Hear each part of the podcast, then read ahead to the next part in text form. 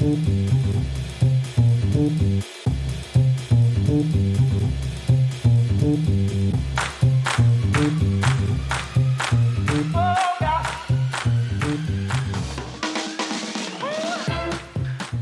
und herzlich willkommen bei Wunderbar Together, dem Podcast, in dem Olli und ich die coolsten Deutschen in den USA besuchen. Remote natürlich zurzeit. Olli aus Köln, ich aus New York. Wir haben heute einen Gast für euch, der seit langem in den USA lebt und eine einzigartige Karriere gemacht hat. Er hat nämlich heute äh, den Job, den vor ihm noch keiner hatte. Er bewirbt ganz offiziell die Stadt Chicago. Er ist der Oberwerbetreibende, der Chief Marketing Officer der Stadt Chicago. Sowas gibt es. Und diesen Job gibt es nur, weil die Bürgermeisterin gesagt hat, er muss es machen, er muss unserer Stadt, die zurzeit so schlechte Schlagzeilen macht, helfen, wieder besser dazustehen, so wie sie eigentlich ist. Vorher war er Werber, hat lange eine der erfolgreichsten, größten Werbeagenturen in den USA geleitet. Und ganz ursprünglich kommt er aus dem Schwarzwald, aus dem Kleindorf, in dem er bis heute Freunde hat. Und als er sein Leben in den USA begonnen hat, war er Unternehmer in einem Startup und im Silicon Valley und hat sich dann in Chicago, in die Stadt, in die Menschen dort verliebt und ist geblieben. Und trotzdem sagt er, zu viel Emotion im Job ist nicht gut. In meinem Büro habe ich keine persönlichen Sachen. Ich kann hier in 30 Sekunden raus sein, ich klappe meinen Laptop zusammen und weg bin ich. Das ist einer der Grundsätze im Arbeitsleben unseres Gastes heute, dem Chief Marketing Officer der City of Chicago und dem President von World Business Chicago, Michael Fasnacht. Herzlich willkommen bei Wunderbar Together, Michael. Grüß dich. Ja, danke, dass ihr mich habt. Äh, hallo Felix, hallo Olli, Grüße aus Chicago. Äh, es freut mich, dass ich dabei sein darf heute. Wir nehmen Wunderbar Together ja über äh, Video auf und du sitzt ganz offiziell in so einem Eckbüro. Das sieht alles sehr nach Stadt aus. Und da hast, du gar eine Flagge im Hintergrund. Was, wo bist du? Ja, ich habe zwei Büros. Äh, in meinem Job als der Chief Marketing Officer der Stadt sitze ich hier äh, im Bürgermeisteramt neben der Bürgermeisterin. Und da habe ich noch ein zweites Büro, weil ich ja auch, oh, was wir hier nennen, Economic Development äh, Organisation, die heißt World Business Chicago. Die leite ich auch und da habe ich ein anderes Büro, äh, fünf Minuten weg vom Bürgermeisteramt. Das heißt, du bist gerade in der City Hall, im, ich, in der Höhle des Löwen. Ich bin in der fünften Stock im City Hall in mit Downtown Chicago und die Bürgermeisterin sitzt hier nur ein paar, paar Meter außerhalb äh, mit ihrem Sicherheitsapparat, ja. Und wie ist die Stimmung gerade? Auch heute ist es ziemlich kalt, aber die Stimmung ist gut. Wir hatten heute Morgen unsere Vorstandssitzung mit World Business Chicago. Ähm, wir haben so zweimal im Jahr eine, eine äh, Sitzung aller Vorstandsmitglieder. Ich habe ungefähr 100 Vorstandsmitglieder. Wow. Und das sind alles die wichtigsten äh, Geschäftsleute der Stadt, äh, von United Airlines, den großen Banken hier, die Technikfirmen. Und da haben wir heute in, in Person ein Treffen gehabt, wo ich. In Person? In Person, ja, mit, mit fast 70 Leuten kamen. Die anderen 20 haben live gestreamt. In Person, ja, hier im Willis Tower, in dem großen Willis Tower. Und äh, habe ich einen kleinen Bericht abgegeben und dann war interessante Diskussion, die die Bürgermeister geleitet hat mit unserem Polizeichef, mit der Chefin mhm. unseres Gesundheitsamtes und dem Leiter unserer öffentlichen Schule. Felix. Nimm uns mal kurz mit, was, über was habt ihr gesprochen? So, der, der, der Sinn der, dieses, dieser Diskussion war wirklich, um den Geschäftsleuten die wichtigsten ähm, öffentlichen ähm, Leiter näher zu bringen. Ich meine, die, die, die Kriminalität ist immer ein Thema hier in Chicago, deswegen wollen die viel vom Polizeichef hören. Dann haben wir in unserem öffentlichen Schulsystem fast 400.000 Schüler. Da wollen natürlich auch wissen, wie sieht das Schulsystem aus. Und natürlich jetzt mit, mit Covid und Corona wollen die immer viel von der Gesundheitschefin hören, die ja sehr prominent ist in Chicago, die einen hervorragenden Job gemacht hat die letzten 20 Monate. Und mein Job war wirklich, die Bürgermeisterin so darzustellen, weil sie ist die Chefin, sie hat ein gutes Team. Und da gibt es natürlich auch mal kritische Stimmen und Nachfragen. Und das ist immer gut, wenn man eine, ein bisschen offeneres und transparente Diskussion haben kann. Du sitzt im Zentrum der Macht und du hast eine wirklich komplizierte Job Description. Ich habe mir am Anfang schon ein bisschen die Zunge verbogen. Du hast gerade nochmal gesagt, also Chief Marketing Officer, das klingt fast militärisch, aber das heißt, du bist der oberste Werber der Stadt Chicago. Und dann hast du dieses World Business Chicago, wo du Präsident bist. Hilf uns bitte nochmal, das ja. zu verstehen. Unsere Hörerinnen und Hörer sind ja vor allem deutschsprachig, ähm, in Europa, auch in den USA. Was, erklär das uns bitte mal in ganz einfachen Worten, was das eigentlich heißt. Was musst du denn für einen Job erledigen jeden Tag? Ja, so äh, als Marketingleiter der Stadt, es hört sich sehr, sehr wichtig an. Ich weiß nicht, ob es wirklich so wichtig ist. Ich habe nur ein kleines Team hier im Bürgermeisteramt. Mein Job hat wirklich primär die, die Stadt Chicagos zu vermarkten, zu promoten an vier verschiedenen Audiences. Eins ist erstmal die Einwohner Chicagos. Wir haben fast drei Millionen Einwohner mhm. hier. Weil nur wenn die Einwohner die Stadt lieben und mögen, können wir wachsen und können wir erfolgreich sein. Zweitens, äh, für äh, Leute, die äh, beruflich ihre Karriere aufbauen wollen, also Talent, Talent, ähm, weil natürlich wichtig ist, dass wir die klügsten und, und kreativsten Menschen nach Chicago locken. Äh, drittens ist äh, Geschäfte, also Firmen, äh, Firmen hierher zu, zu, zu zeigen, dass Chicago ein unglaublicher guter Platz ist, um eine Firma aufzumachen und zu expandieren. Und letztes noch an, an Tourismus. Wir haben jedes Jahr fast 60 Millionen Tourismus, Touristen und da bin ich auch stark involviert. Und dann in dem World in Chicago ist fokussiert auf die Geschäftswelt. Wie viele Touristen habt ihr? Fast das, 60 äh, Millionen äh, jedes Jahr. Natürlich jetzt wow. nicht pro, äh, vor Covid-Zeit und jetzt natürlich nächstes Jahr und danach. Das ist ein großer, großer äh, ökonomischer Faktor für uns. Und, und da bin ich auch stark involviert. Aber du hast gerade gesagt, äh, äh, Chief Marketing Officer, das ist nicht so wichtig. Wa warum braucht denn eine Stadt einen Chief Marketing Officer überhaupt? Das ist ja jetzt nicht das Amt, was es in jeder Stadt gibt, automatisch. Ja, ich bin der erste Chief Marketing Officer der Stadt äh, in den 150 Jahre Geschichte und länger. das ist eine gute Frage, weil ich meine, die Bürgermeisterin wurde vor zweieinhalb Jahren gewählt, Lori Lightfoot, und sie hat einfach gemerkt, wir haben, äh, wenn, ich, wenn, wenn man eine Stadt als Marke versteht, Oft sind Marken, die, die Wahrnehmung der Marke besser als die Realität der Marke. So, meiner sagt New York, die Marke ist besser als die Realität. Alle wollen nach New York, die Stadt ist wirklich nicht, ist gut, aber nicht so gut. Das heißt, du hast eine positive äh, Delta zwischen der Wahrnehmung und Realität. In Chicago ist umgekehrte. Die Realität in Chicago ist viel interessanter und aktiver als die Wahrnehmung. Und um das zu schließen, brauche ich, braucht man Marketing ähm, im modernen Sinne, um, um die Geschichte der, der Stadt zu erzählen und der Einwohner. Mhm. Du hast ja bisher in deinem, in deinem Leben, in deiner Karriere eigentlich vor allem Produkte und Dienstleistungen verkauft. Und ähm, wie, wie machst du das jetzt? Wie verkaufst du die Stadt? Was tust du den ganzen Tag? Das ist eine gute Frage. Ähm, ja, ich habe mehr, wie ihr wisst, ich habe meine Karriere bei Lufthansa angefangen in Frankfurt. Mhm. Dann bin ich nach San Francisco umgezogen im, 2000 und habe dann eine, eine, Firma aufgebaut, ein Startup in Silicon Valley. Habe die dann verkauft nach, nach sechs Jahren und bin dann in 2006 nach Chicago umgezogen. Habe dann hier für über zehn Jahre eine relativ große Marketing- und Werbeagentur geleitet, Footgun und Belding. Und du hast recht, ich habe meistens da, Dienstleistungen. Da müssen wir gleich auch unbedingt noch drüber reden. Ja, ja, Dienstleistungen und Produkte verkauft.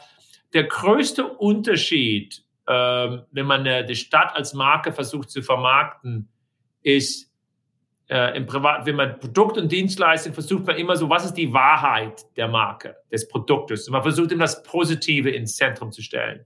Wenn man eine Stadt vermarktet, kann man das nur erfolgreich machen, wenn man die guten und die schlechten Geschichten, Seiten, Erlebnisse akzeptiert und authentisch darüber redet.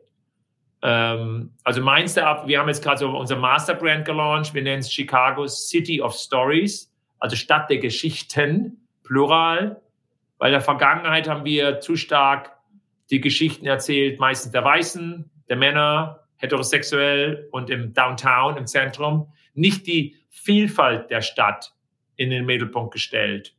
Auch die, die schlechten Geschichten der Stadt, Rassismus, äh, wirtschaftliche Ungleichheit und aber natürlich aber auch die, die, die Versprechen der Stadt, äh, in den Mittelpunkt zu stellen. Das ist die Spannung in meinem, in meinem Job.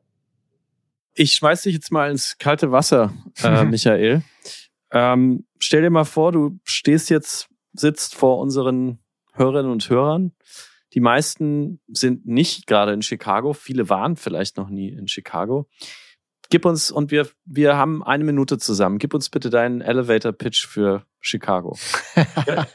ich glaube, Chicago ist, wenn man hierher kommt, du bist kein Tourist, du bist Teil der Stadt. In allen anderen Großstädten ist immer eine Distanz zwischen dir und der Stadt. Hier kannst du sofort Teil der Stadt werden. Leute sind sehr willkommen. Und wir haben 77 Nachbarschaften, die sehr, sehr unterschiedlich sind. Das heißt, innerhalb eines Tages kannst du einen, einen Hochkrat äh, Wolkenkratzer äh, der Weltklasse erleben. Und dann gehst du vor allem im Süden, hast vielleicht einen Barbecue-Platz, der, der eine kleine Spelunke ist, der unglaublich spannend ist. Du kannst einen Blues erleben. Du kannst erleben Hip-Hop-Musik. Du kannst Kunst erleben, die du nie gesehen hast vorher. Das heißt, die Vielfältigkeit der Stadt, die Spannung der Stadt im positiven Sinne ist, ist nicht vergleichbar mit, mit, ich war in vielen Großstädten der Welt. Und du kannst es hier in einem Tag erleben und du bist willkommen, du bist nicht ein Fremdkörper. Was liebst du persönlich am meisten an Chicago? Warum bist du da hingezogen? Also ich bin fast widerwillig hingezogen. Ich wusste, ich habe in, in vielen Städten gelebt, in London, in Frankfurt, in, ich war in Afrika und dann in San Francisco. Ähm, aber wir, ich hatte beruflich war es einfach so spannend gewesen. Was ich liebe an der Stadt ist, das ist keine elitäre Stadt, wo, wo man nie ähm, wirklich teilnahmen kann am, am geschäftlichen Leben. Dass ich diesen Job bekommen habe hier in Chicago, wäre, glaube ich, in keiner anderen Stadt möglich. Mhm. Das heißt, wenn du hier die Stadt verändern möchtest, wenn du was gestalten möchtest, wenn du deine Leidenschaft einbringen willst, sag Chicago, willkommen. Komm rein, mach mit, mach uns eine bessere Stadt. Und das ist einmalig. Mhm. Ähm, und ihr müsst vorstellen, Chicago ist ungefähr 30 Prozent schwarz, 30 Prozent Hispanic. 30 Prozent weiß und 10 Prozent Asian Americans. Das heißt, die Vielfältigkeit ist einfach phänomenal und äh, ich lerne ja jeden Tag neue Leute kennenlernen, wenn ich beeindruckt bin, ähm, wie die über die Welt denken, wie die über die Zukunft des Planeten denken und das ist, das ist, macht einfach Spaß. Chicago ist ja auch ein bisschen deutsch, oder? Ihr habt ja sowas wie ein Christkindle Market, oder? Ja, ich habe ja, das ist witzig, ich habe den Christkindle Market eröffnet mit der Bürgermeisterin vor zwei Wochen, weil ich habe da persönlich mich darum gekümmert, dass der stattfindet dieses Jahr. Ja, du hast viele, ich meine, du hast eine große deutsche Gemeinde, du hast eine große polnische, du hast eine große Gemeinde aus Salvador. Also du hast so viele verschiedene Menschen hier. Und das Schöne ist auch mit dem Christkindle Market, als ist was Deutsches, aber ist auch amerikanisch. Und ähm, mhm. ich glaube, die meisten Leute, die herziehen, vermischen wirklich ihre, ihren Ursprungsland mit dem Land wie ich, in dem sie jetzt leben. Ich bin, ich habe zwei Pässe, ich bin Deutscher und ich bin Amerikaner. Und, ähm, und das wird, äh, in Deutschland wird so oft drüber, du musst dich entscheiden, was du bist. Ich glaube, USA und Chicago ist da viel offener und freizügiger. Ähm, die wollen einfach deine Leidenschaft, deine Energie, de, dein, dein Input, wie, wie, mhm. wie die Stadt werden soll. Du hast gerade gesagt, in deiner, äh, du, du hättest diese Rolle in einer anderen Stadt nicht bekommen. Ich denke, du meintest damit wahrscheinlich als Deutscher, als, als ja. quasi Immigrant. Ja. Welche Rolle hat es eigentlich gespielt, wo du herkommst, äh, jetzt, als es darum ging, dass du ähm, Chief Marketing äh, Officer wurdest. Du bist ja kein Chicagoan. Das, das Faszinierende ist, hat keine Rolle gespielt. Und das ist das Gute. Ich meine, alle hören, wenn im Englischen habe ich einen leichten Akzent, die wissen alle. Und die sagen, oh my God, you're from Germany, great. Das, das ist nicht positiv oder negativ. Das ist einfach, oh, die wollen mhm. vielleicht mehr über dich wissen. Und ich glaube, da kann Deutschland noch viel lernen. Ich habe gesehen, die neue Bundesregierung. Ich glaube, die Regierung hat es nicht geschafft, einen, einen äh, mit Immigrantenhintergrund aufzustellen. Und ähm, hier ist das, ja, hey, du bist scheinbar, dir macht das Spaß, wir glauben, du machst einen guten Job und das ist das Wichtigste und nicht, äh, äh, ob du jetzt ein Deutscher, Deutsch geboren bist oder nicht. Und das, glaube ich, ist eine der großen Stärken Amerikas und auch eine der großen Stärken hier in Chicago. Du hast gerade auch über die Neighborhoods gesprochen. Äh, wo lebst du und ähm, kannst du uns vielleicht einen Lieblingsort sagen, deinen Lieblingsort in Chicago? Das ist eine gute Frage. So, wir haben, wenn Leute nicht Chicago kennen, du hast praktisch, du hast den, den, den See, das heißt praktisch Nordteil, ein Südteil und ein Westteil. Der Nordteil ist primär weiß, der Südteil ist primär schwarz und der Westteil ist mehr äh, Hispanic.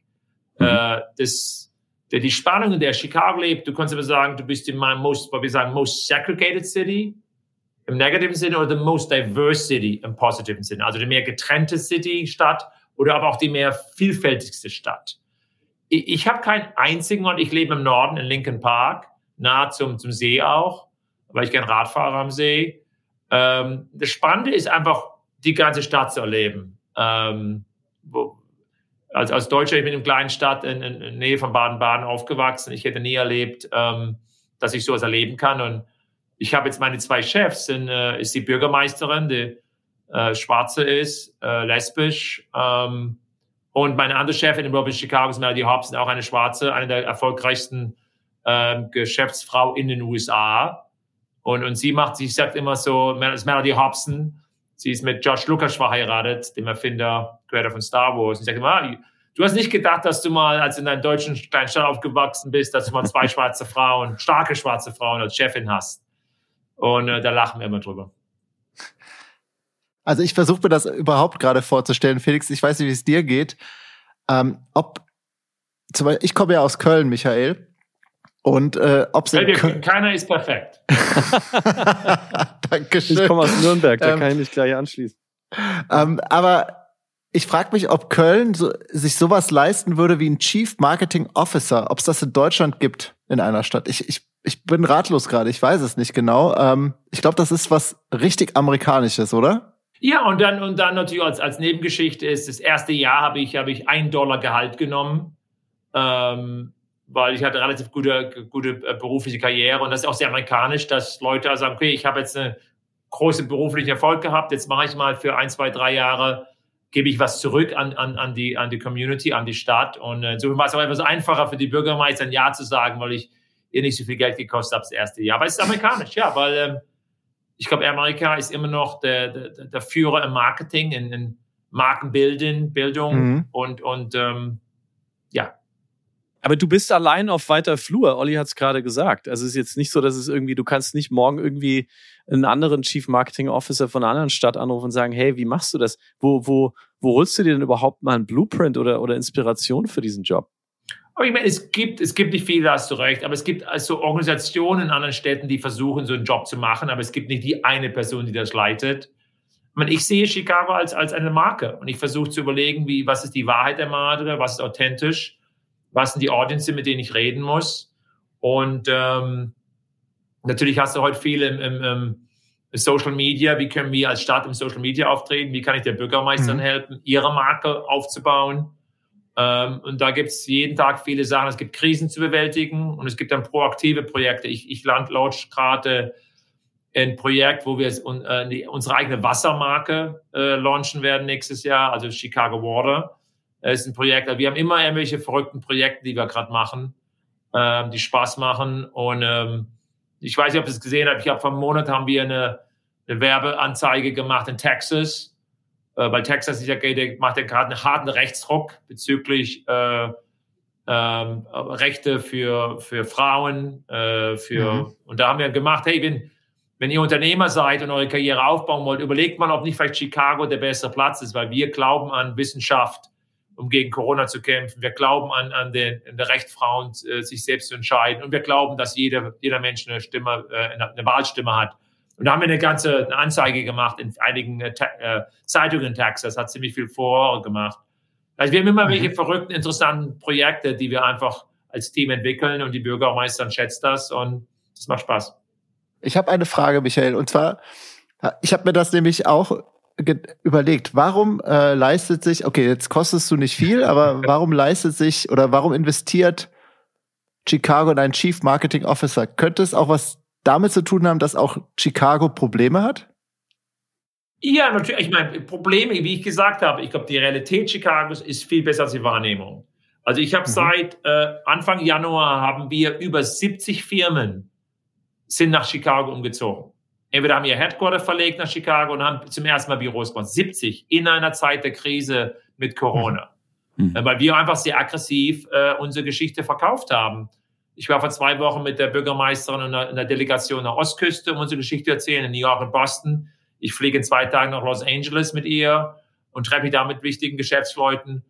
Ähm, ich weiß nicht, ob es Probleme, wir haben einfach eine riesen Wachstumsmöglichkeit. Wir haben unglaublich gute Universitäten, äh, wir haben unglaublich viel talentierte Leute, diverse, von vielfältiger Hintergrund. Und wir müssen einfach aggressiver unsere Geschichte erzählen. Und ähm, ich glaube, meisten Deutschen, die auch herkommen aus Chicago, denen gefällt's.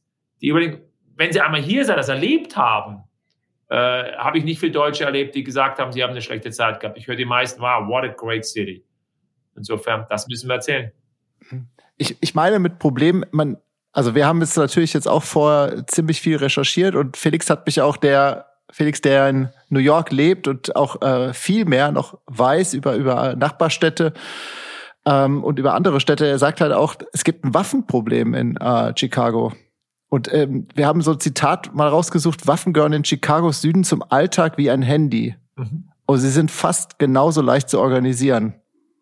Ich meine, das ist das. Ähm, wie, wie, wie, wie geht dir dieses Problem an und wie gehst du da als Marketingmensch damit um?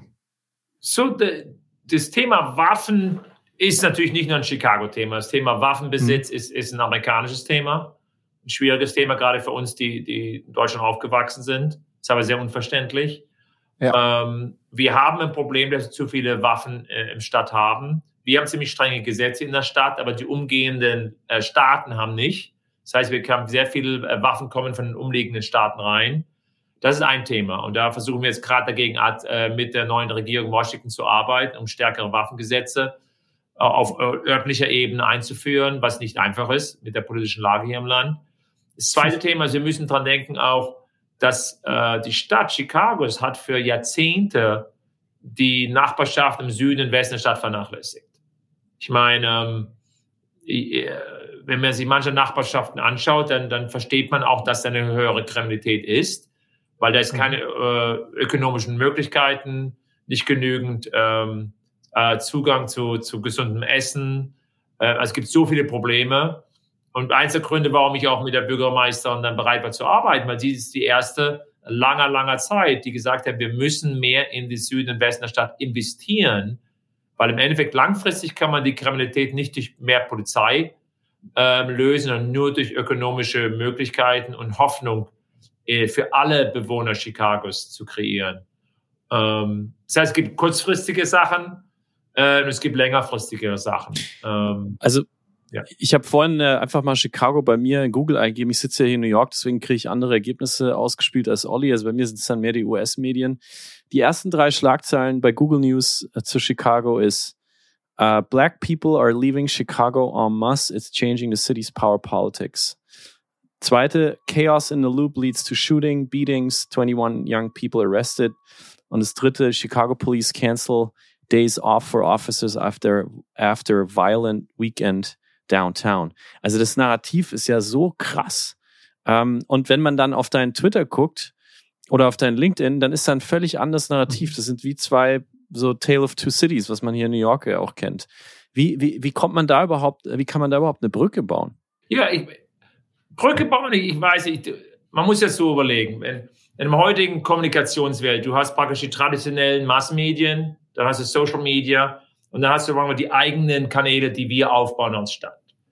Und natürlich, dass, dass der Wall Street Journal, New York Times und die nur traditionellen Massmedien nicht über die tollen Geschichten schreiben will, sondern über die Probleme ist einfach ähm, Teil der modernen Medienlandschaft. Und es ist einfach trieben, weil was, was, was, was trägt more, was kriegt more Zuhörer und, und, und, und Leser, sind einfach äh, mehr die, die negativen Geschichten, die es gibt, die, die wir hier erleben in Chicago die, die, keine der Zeitschriften ruft mich an, oh mein Gott, ich habe gehört, diese große Firma ist in Chicago, kann ich darüber schreiben? Nein, die wollen, oh, war da nicht gerade eine Schießerei irgendwo im Downtown, können wir darüber schreiben. Also bin ich ja inzwischen, so letztes Mal ja etwas skeptischer geworden ähm, über die Qualität und, und die Intentionalität der, der Massenmedien hier in den USA. Ähm, deswegen siehst du bei mir, wenn ich auf LinkedIn bin, bei mir, ich praktisch Gegenpol ich versuche das zu highlighten, was positiv ist in Chicago, weil da passiert unglaublich viele gute Sachen, obwohl wir Probleme haben. Äh, die Massenmedien haben nicht die größte Interesse dran. Das einzig Gute ist, dass die, die dass die Massenmedien in, in, äh, in, ähm, werden weniger konsumiert, weniger gelesen.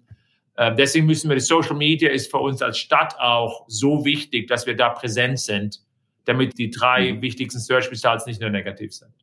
Also du bist quasi der, der Good News Man, du bist der positive Storyteller der, der Stadt. Der, ah, ich verkaufe die Stadt 24 Stunden am Tag, sieben Tage die Woche und ich konzentriere mich auf all die positiven Sachen erzählen, weil die negativen Sachen, da berichtet die Presse genug drüber. Die brauchen mich nicht dafür.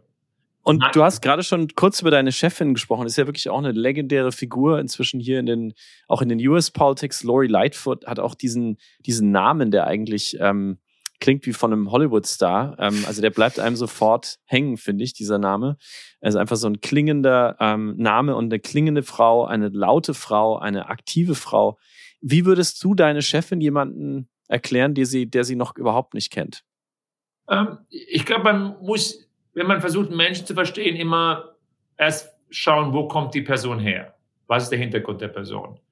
Laura Lightfoot ist, ist aufgewachsen in relativ ärmlichen Verhältnissen in Ohio äh, ist, ist, ist lesbisch äh, in einer Zeit, wo es, wo es schwierig war, das öffentlich bekennt zu geben. Sie ist schwarz. Mhm.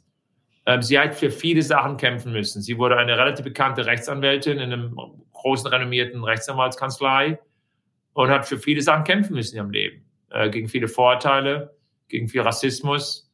Und das muss man verstehen. Ähm, sie ist eine unglaublich kluge Frau.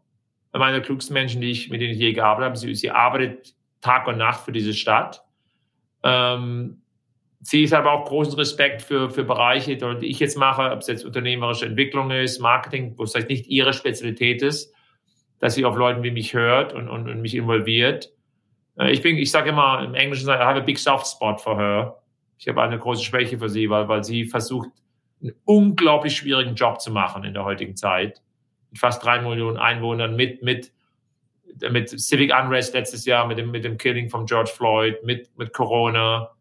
Und sie versucht, äh, Probleme anzugehen, die über Jahrzehnte vernachlässigt wurden. Und das ist einfach unglaublich schwierig. Und ähm, ich arbeite mit ihr seit letzten März zusammen und äh, ich habe viele schwierige Momente mit ihr auch erlebt. Ähm, und ähm, ja. Kannst du da, kannst du da einen uns mal nennen? Was war so ein schwieriger Moment? Ja, ich weiß nicht, wie das in Deutschland habt, das ja auch mitbekommen, als dann George Floyd ermordet wurde, ähm, gab es erstmal Looting, also Plünderung in vielen Städten, auch in Chicago. Ähm, ich war mit der Bügel, es war am Samstag, fing das an und ich war mit ihr morgens zusammen, weil wir ein Projekt gearbeitet haben. Und da wurden wir schon alle sehr nervös, weil wir wussten, da gibt's äh, Probleme. Und dann gab es die Plünderung Samstagabends, das war letzten, letzten Sommer und es ging dann sonntags weiter. Und da haben wir am Sonntag lang geredet, ob sie eine, praktisch eine Rede an die Stadt halten sollte, um, um die, die Stadt zu beruhigen. Und da habe ich mit ihr dran gearbeitet. Dann hat sie am Montag eine, eine Rede gehalten im Fernsehen, für, für praktisch eine Rede an die Stadt. Äh, ich glaube, es war eine sehr, sehr wichtige Rede, sehr emotionale Rede.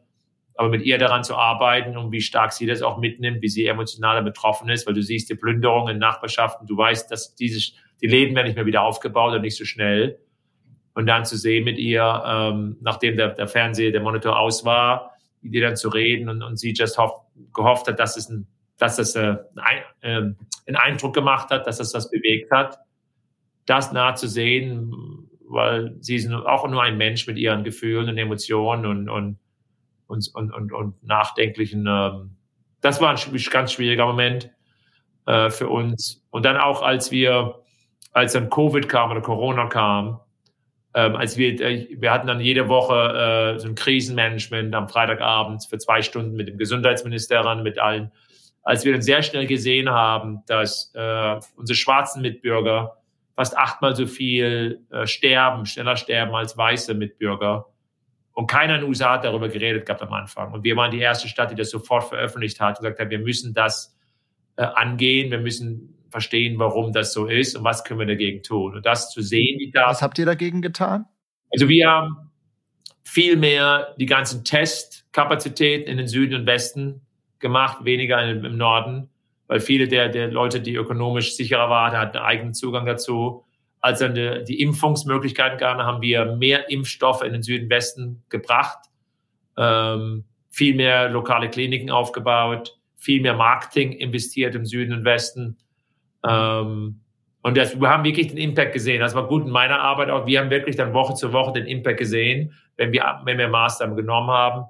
Und ich glaube, wie wir das geleitet haben in Chicago, wir waren als praktisch, glaube ich, als Stadt in den USA mit die, glaube ich, am proaktivsten, am ehrlichsten und dann für auch, glaube ich, haben wirklich Menschenleben gerettet. Und äh, das war das naht mitzuerleben, äh, war schon, war schon ja was Besonderes. Das ist die Southside, oder? Die, die da besonders betroffen besonders betroffen war. Ja.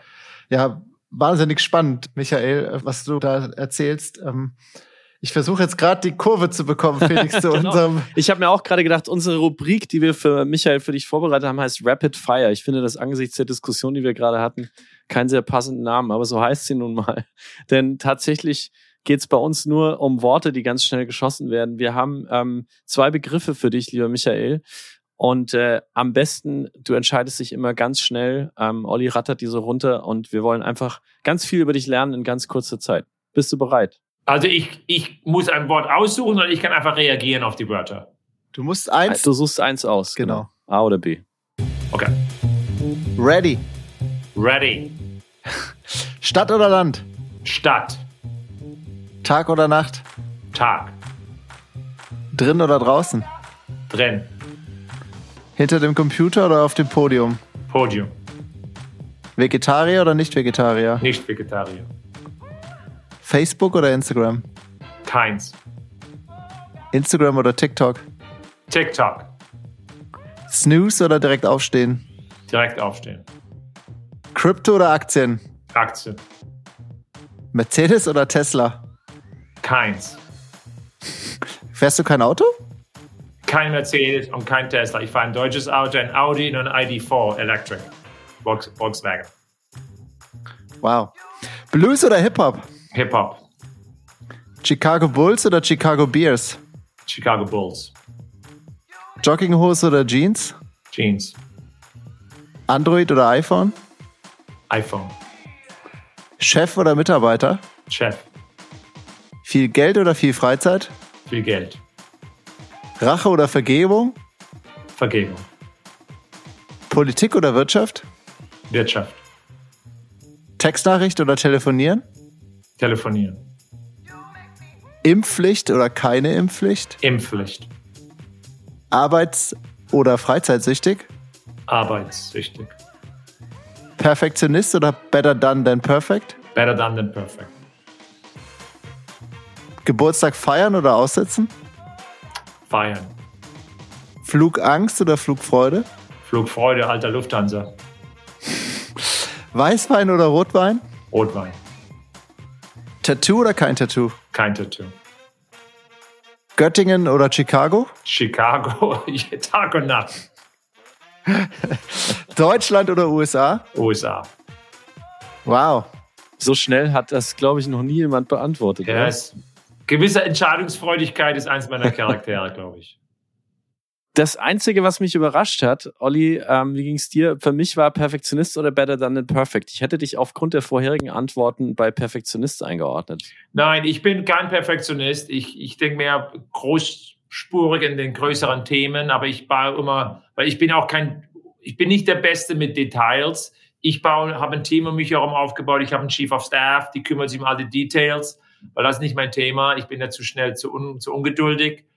Ähm, ich sage mein Thema, wir müssen Sachen machen, wir machen ein paar Sachen falsch, das ist okay, wir müssen, man muss einfach heutzutage, gerade in der schnelllebigen Zeit, man muss einfach mehr Sachen machen, lernen, kurz anhalten, neu, einfach mal Sachen machen. Die Deutschen sind einfach zu intellektuell, wollen praktisch die, die Rakete bauen, die, die auf den Mars fliegt, während die Amerikaner schon fünfmal da waren. Ähm, das hat man auch im elektrischen äh, Autos gesehen, war, war Deutschland viel, viel zu spät. Ich erinnere mich mal, sagen meine, meine Familienmitglieder, haben sich über Tesla lustig gemacht. Und jetzt hat man gesehen, wie, wie Deutschland das vollkommen verschlafen hat. Ja, wir tauchen noch, du hast noch 15 Minuten, wir tauchen mit dir noch ins Marketing ja. ab, äh, lieber Michael. Du warst der CEO von FCB Chicago. Jedes Mal, wenn ich den Namen sehe, muss ich an FC Bayern denken. Aber FCB steht für Foot Cone and Belding, glaube ich, so spricht man es aus. Ja. Eine der größten Werbeagenturen auf diesem Kontinent. Und wie du gerade so schön gesagt hast, es gibt so ein paar Sachen, da schreibt man den Deutschen und den Amerikanern gewisse Unterschiede zu, kultureller Art. Und bei Marketing und Werbung, zumindest aus meinem Erleben, sagt man immer gerne so, ah ja, das können die Amis halt. Mhm. Das können die halt. Das können sie einfach besser. Wie viel ist da dran nach deiner Erfahrung? Also ich glaube, da ist viel dran. Und ich glaube, das, das Grundursache dafür ist, dass Amerikaner früh an schon in der Geschichte, in der Schule lernen, was, es hört sich im Amerikanischen, Englischen besser an als im Deutschen, ist Geschichten zu erzählen. Storytelling. Ich habe zwei Kinder, die sprechen fließend Deutsch, aber die sind amerikanisch groß geworden. Und einfach, ob es im Kindergarten ist, in der Grundschule, im Gymnasium, du lernst früh an, Geschichten zu erzählen. Weil im Endeffekt, wir wissen alle, wir machen meist, die meisten unserer Entscheidungen nicht rational, sondern emotional. Und die Amerikaner haben einfach gelernt, wie können wir ein Gefühl erzeugen, wenn ich was erzähle. Und ich glaube, die deutsche Version immer noch, mich dann rational zu überzeugen, ähm, was, was meisten, das, so leben nicht unser Leben. Ähm, deswegen glaube ich, sind Amerikaner besser, insgesamt bessere Marketing, äh, Innovativ, Innovationsleute bilden größere Marken. Weil ich sage immer, wenn ich nach Deutschland zurückgehe und, und ich werde wieder kritisiert für, für, dass ich vollkommen amerikanisiert bin und Marketing, ich sage, ja, was ist die letzte deutsche Marke, die aufgebaut wurde, die weltweit Bedeutung hat? SAP. Wann wurde die aufgebaut? 15 Jahre, 20 Jahre, 30 Jahre? Mein, mein Bruder arbeitet bei SAP. Ähm, große mhm. Marke, aber jetzt die letzte große weltweite Marke. Und die wurde, glaube ich, vor 30 Jahren gegründet. Ähm, und das ist eins der Probleme. Mhm. Mhm. Verstehe. Und du, noch Nachfrage dazu, du sprichst zu Hause mit deinen Kids Deutsch? Nein, inzwischen, mit meinem Sohn spreche ich oft Deutsch. Meine Tochter, die ist jetzt 19, da spreche ich manchmal auch Deutsch, aber meistens Englisch. Mm, das ähm, schleicht sich Meine ein. Frau spricht aber auch fließend Deutsch, aber ist Amerikanerin. Aber oh, wow. äh, meine Tochter ist, ist jetzt an der Universität in Boston, aber sie kommt hoffentlich nächstes Jahr nach Berlin für ein Semester. Und also wir cool. sind ja sehr Moment, deine, deine Frau ist Amerikanerin und spricht fließend Deutsch? Ja, sie, hat, äh, sie ist ein Doktor in, in deutschen Literatur. Das heißt, sie spricht besser Deutsch als du. Also. Bestimmt. Sie spricht, glaube ich, auch besser Englisch als ich. wow. Michael, äh, ich habe mich auf den Part besonders gefreut. Ich arbeite ja auch im Marketing und äh, in der Kommunikation. Ja. Ich habe ich es dir im Vorgespräch erzählt. Ähm, OSK gehört jetzt auch zur Omnicom Group. Ähm, ich, äh, das ist dir auch ein Begriff, du kennst das. Ähm, oh ja. Hattest du in deiner Zeit bei FCB, hattest du da auch was äh, mit der Omnicom zu tun? Ja, ich war, äh, Football Building ist ja bei Interpublic, äh, ist die Holding Company. Mhm. Wir waren immer, ich habe oft gegen, gegen Omnicom-Firmen äh, Wettbewerb gestanden, ob sie um, um Kunden zu gewinnen oder in Can Lines zu gewinnen. Mhm. Äh, ja, ich bin viele und ich war immer froh, das ist eins meiner, meiner schönen Geschichten. Ich war Footgun und Belding waren, die waren nicht bekannt dafür, viele Can Lines zu gewinnen. Und für die Zuhörer, das ist die große, praktisch die Oscars der Werbeagent, der ja, Werbeindustrie. Ja. Und ich war dann ziemlich erfolgreich. Wir haben über 50 Can, Can Lines gewonnen, als ich äh, der Chef war. Und äh, jetzt in meinem Chef als Chief Marketing Officer haben wir dieses Jahr auch 15 Can Lines gewonnen mit einer Kampagne, äh, die wir als Stadt gemacht haben, weil ich sehr stolz drauf bin. Also Omnicom kenne ich gut, ich kenne viele Agenturen, aber jetzt als, als jetzt bei der Stadt, ich arbeite mit fast 30 Werbeagenturen hier in Chicago pro Bono zusammen. Das heißt, weil viele Agenturen wollen helfen. Und ich mhm. habe mal so, eine, so, so ein Pledge gemacht, wo sich 30 Agenturen gesagt haben, ich helfe gern mal mit. Das heißt, ich arbeite zu jeder Zeit fünf, sechs, sieben Agenturen in verschiedenen Projekten. Wenn du sagst, du hast so viele Can Lions gewonnen, äh, mit welchen Arbeiten, auf welche Arbeit bist du, wenn du zurückblickst? Ich, ich meine, du hast 15 Jahre bei ähm, mhm. FCB verbracht und äh, dich dort bis zum CEO von FCB Chicago hochgearbeitet. Ja. Also ich, auf welche Arbeit? Also Arbeit, ja. wir haben, ich glaube, die meisten interessanten waren, ging es um, um, um Waffengewalt, Gun Violence in den USA. Da haben wir mhm. ein paar ganz äh, emotionale Kampagnen gemacht, um Aufmerksamkeit darauf zu machen. Und wir haben auch ein paar Gesetze damit geändert in Illinois hier im Staat. Da wäre ich sehr stolz mhm. drauf. Und diese Kampagne, die letzte, die ich gemacht habe, hier mit der Stadt war, um, äh, um die Wahlbeteiligung zu erhöhen. Da hatten wir eine sehr kreative Möglichkeit, wo wir ähm, wirklich was Spannendes gemacht haben und dann wirklich auch die Wahlbeteiligung hier in Chicago erhöht versus gegenüber den vorigen Wahlen. Also wirklich was, was nicht nur ein Produkt, sondern wirklich, glaube ich, wo wir es gemacht haben, um, um die Gesellschaft besser zu machen. Und was war in der, der Zeit so dein, dein größter Pitch, den du gewonnen hast? Ja, da gibt's, das ist jetzt fast schon Geschichte. Ähm, der war in 2006, war ein, war ein weltweit bekannter Pitch für Walmart, den Foot Gun Building damals gewonnen hat, wo ich stark involviert war. Und dann haben wir es nach sechs Wochen wieder verloren. Was? Äh, da kannst What? du mal googeln. Ja, ja, da gab es ein paar Skandale drum. Äh, ich war da glücklicherweise ziemlich rein.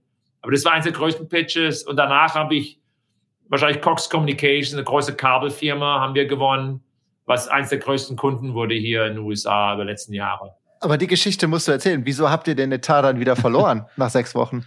Ja, es ist öffentlicher, wenn es lesen. Also es ist, Walmart ist eine sehr traditionelle konservative Firma. Und, und wir haben das dann gewonnen, aber die Marketingleiterin damals war etwas kontrovers, die bei Walmart uns eigentlich dann angestellt hat. Und dann hat sie ein paar Sachen gemacht, die Walmart nicht gefallen haben, die so konservativ sind. Und dadurch haben sie die rausgeschmissen und dann wurden wir sofort einen Tag später auch rausgeschmissen. Also wir hatten auch gewonnen, für sechs Wochen gefeiert. Und ich war damals in China gewesen, habe den Anruf bekommen, ja, ihr seid jetzt wieder draußen. Und ich sage, oh mein Gott, wir haben fast sechs Monate an dem, an dem Pitch gearbeitet. Das war spannend.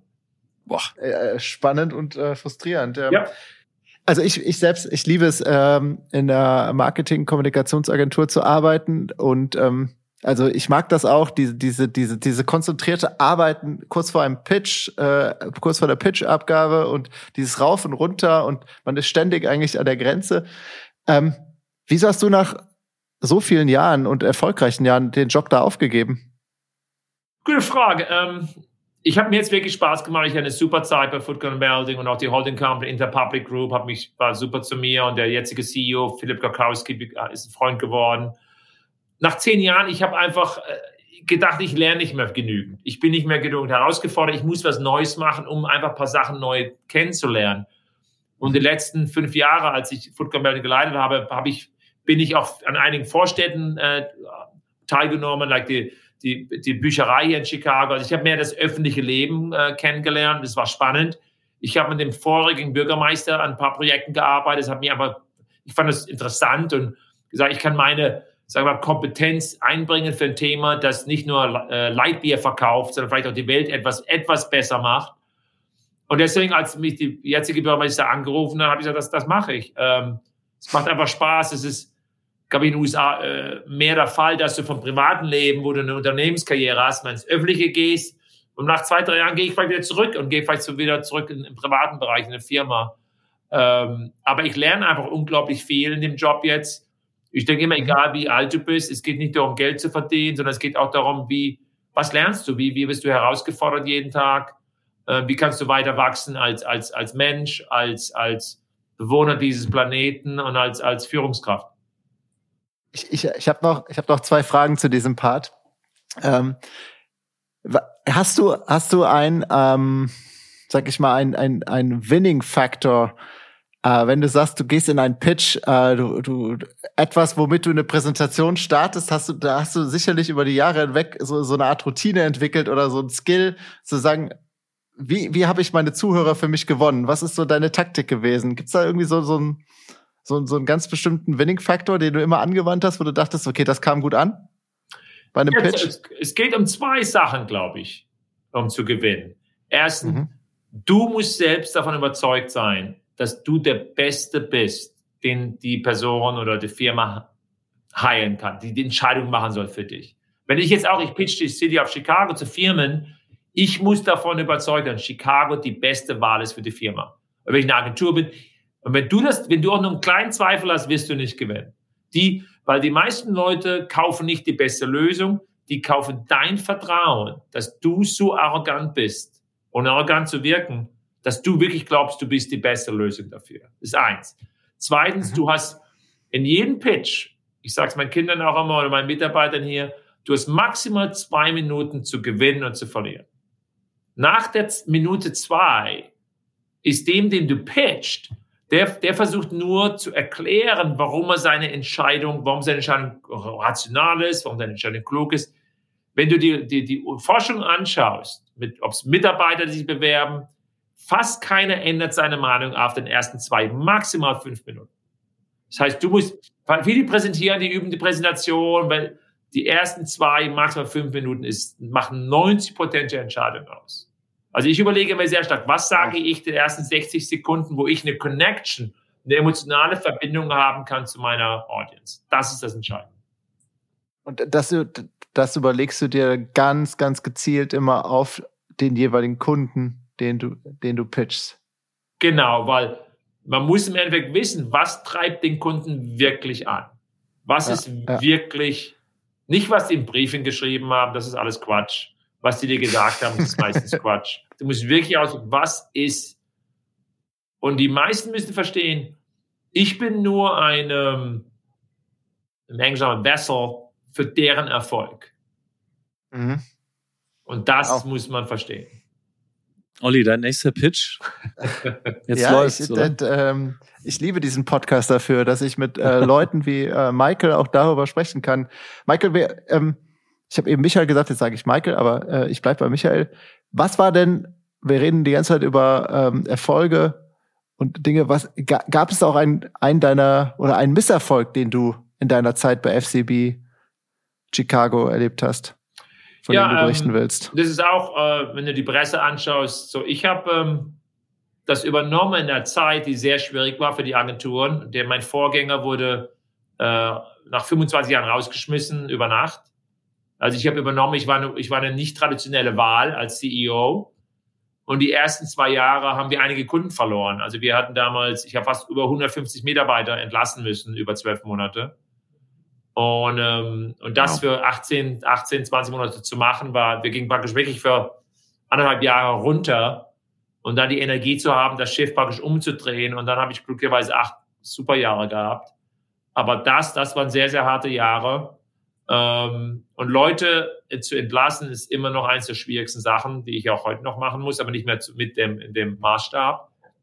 Aber Leuten zu sagen, die, die Väter sind, Mütter sind, Töchter, Söhne, das ist immer ein ganz schwieriges Thema. Und das habe ich leider auf meinem Büroleben sehr oft machen müssen. Schrecklich, ja.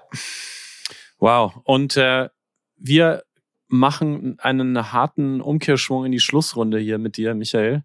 Du hast vorhin erzählt, du bist, du kommst aus dem Badischen, du kommst also aus dem Florida Deutschlands, da ist immer ein bisschen wärmer, da schmeckt das Essen, der Bitte Wein ist gut. uns nicht mit Florida.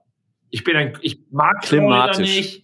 Äh, aber, aber ich respektiere das, Felix, den Vergleich. Das Wetter ist besser, ja. Ich wollte eigentlich auch was ganz anderes raus. Ich war gerade in, in Offenburg und jemand hat das dort gesagt, wir sind das Florida Deutschlands Florida aufs nicht. Klima bezogen. Ähm, da hast du natürlich völlig recht, politisch gesehen hat es sehr Aber wenig ganz kurz, zu tun. Äh, das ist Aber, interessant, äh, Felix. Ich, äh, warum magst du Florida nicht, Michael?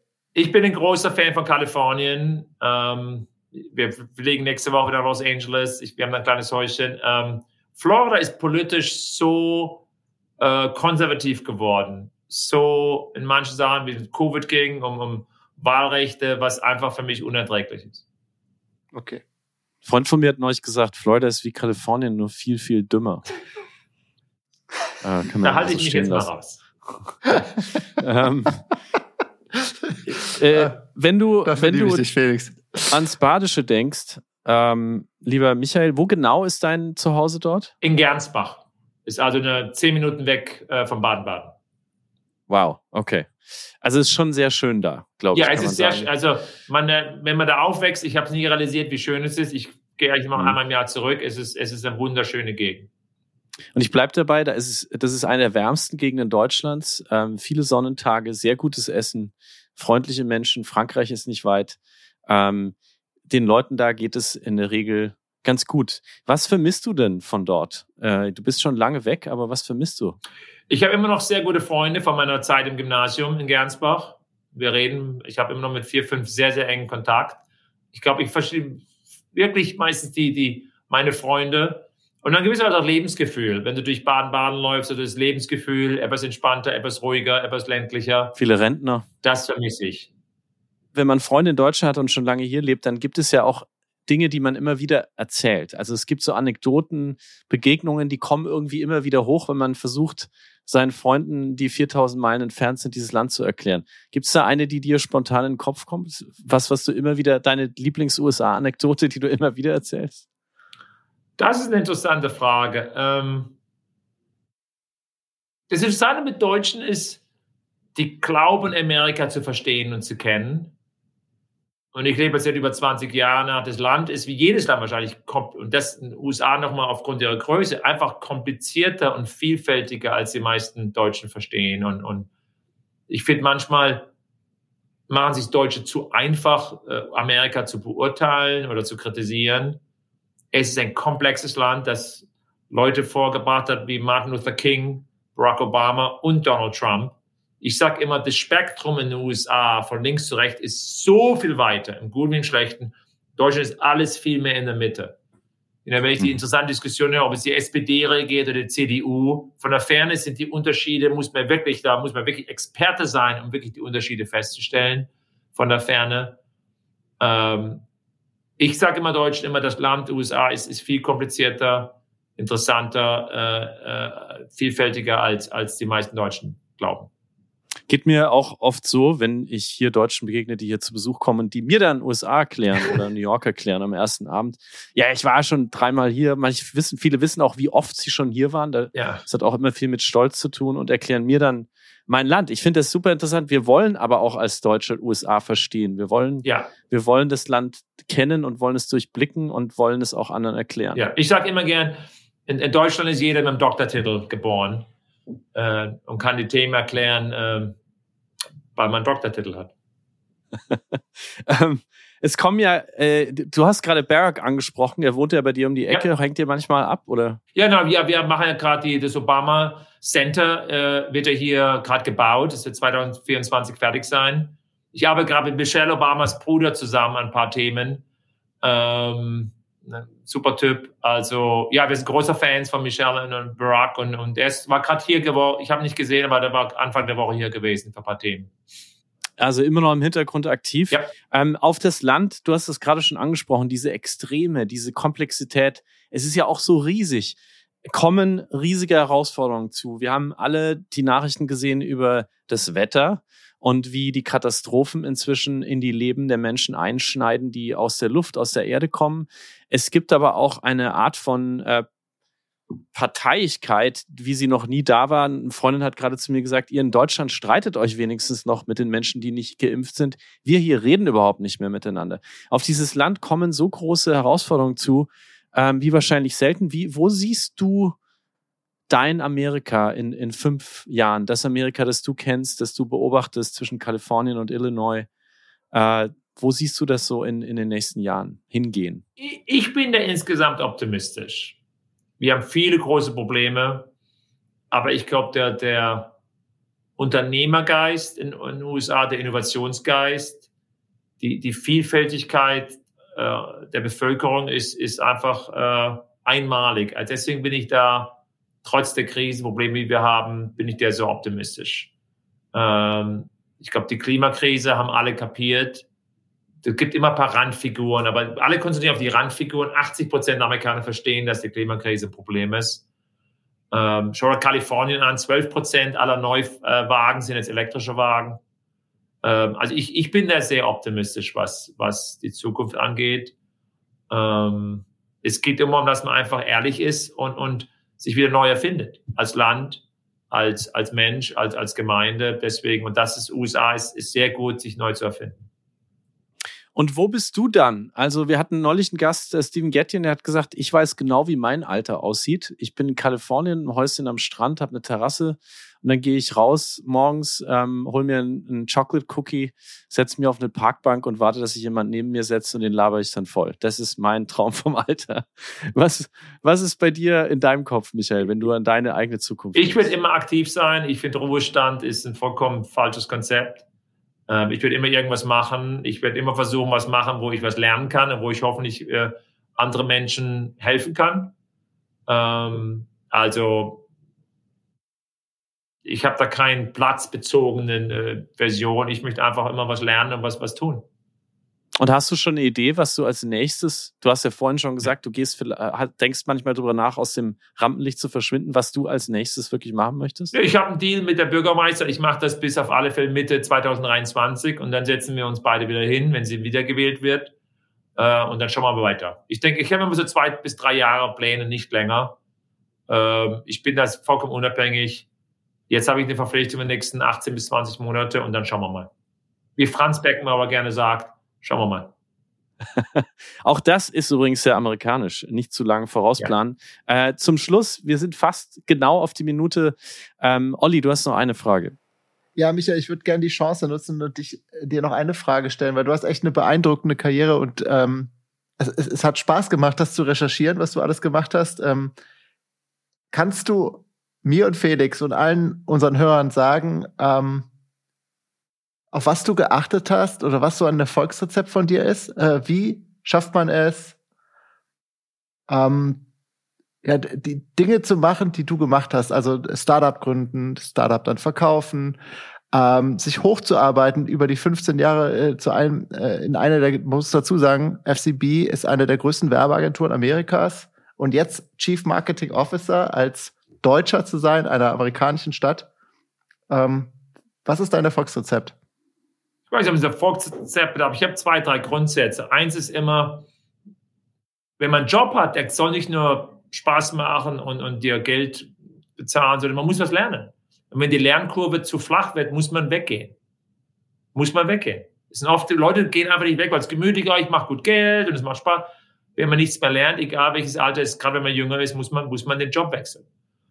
Ähm, zweitens glaube ich immer, wenn man Unternehmen arbeitet, eine Firma, man muss den, den, den, den perfekten Punkt zwischen Selbstinteresse und Firmeninteresse finden. Wenn ich nur Sachen mache, die Unternehmensinteresse ist, oder Sachen, die man nur Selbstinteresse ist, ist, kann man nicht hervorragende Arbeit machen. Das muss beides sein. Ich sage auch Mitarbeitern, seid nicht scheu, dass ihr Selbstinteresse habt. Es muss nur der, der Schnittpunkt sein zwischen Selbstinteresse und Unternehmensinteresse. Mhm. Und drittens ist mein Punkt, ich habe bei Lufthansa äh, hart gelernt, man muss emotional und mental unabhängig sein von dem Arbeitgeber. Man muss Leidenschaft haben, man muss Spaß haben. Weil die Bürgermeister, wenn ich das sehen will im Büro, ich habe nichts Persönliches hier im Büro. Weil ich möchte der Bürgermeister sagen, wenn, wenn du nicht mehr mit meiner Arbeit zufrieden bist oder ich mache es ganz, ich bin hier in 30 Sekunden draußen. Man muss eine Unabhängigkeit haben, die einem Möglichkeit gibt, zu Sachen sagen, Sachen zu machen, Risikos einzugehen, die andere Leute nicht machen. Mhm. Emotionale, gerade heute emotionale, mentale Unabhängigkeit ist sehr, sehr wichtig. Das ist im Homeoffice natürlich nicht so einfach, aber wir nehmen das mit. Ähm, Olli, vielen Dank. Ähm, und äh, danke Michael Fastnacht, unser großartiger Gast. Und wir wünschen dir ganz, ganz, ganz viel Glück. Nicht nur auf dem Chris Kindle Markt, sondern damit die gute Geschichte der Stadt Chicago zu erzählen. Vielen Dank, dass du heute unser Gast warst, Michael. Danke Felix, danke Olli. Bis bald, okay? Alles und liebe Grüße nach Deutschland. Ciao.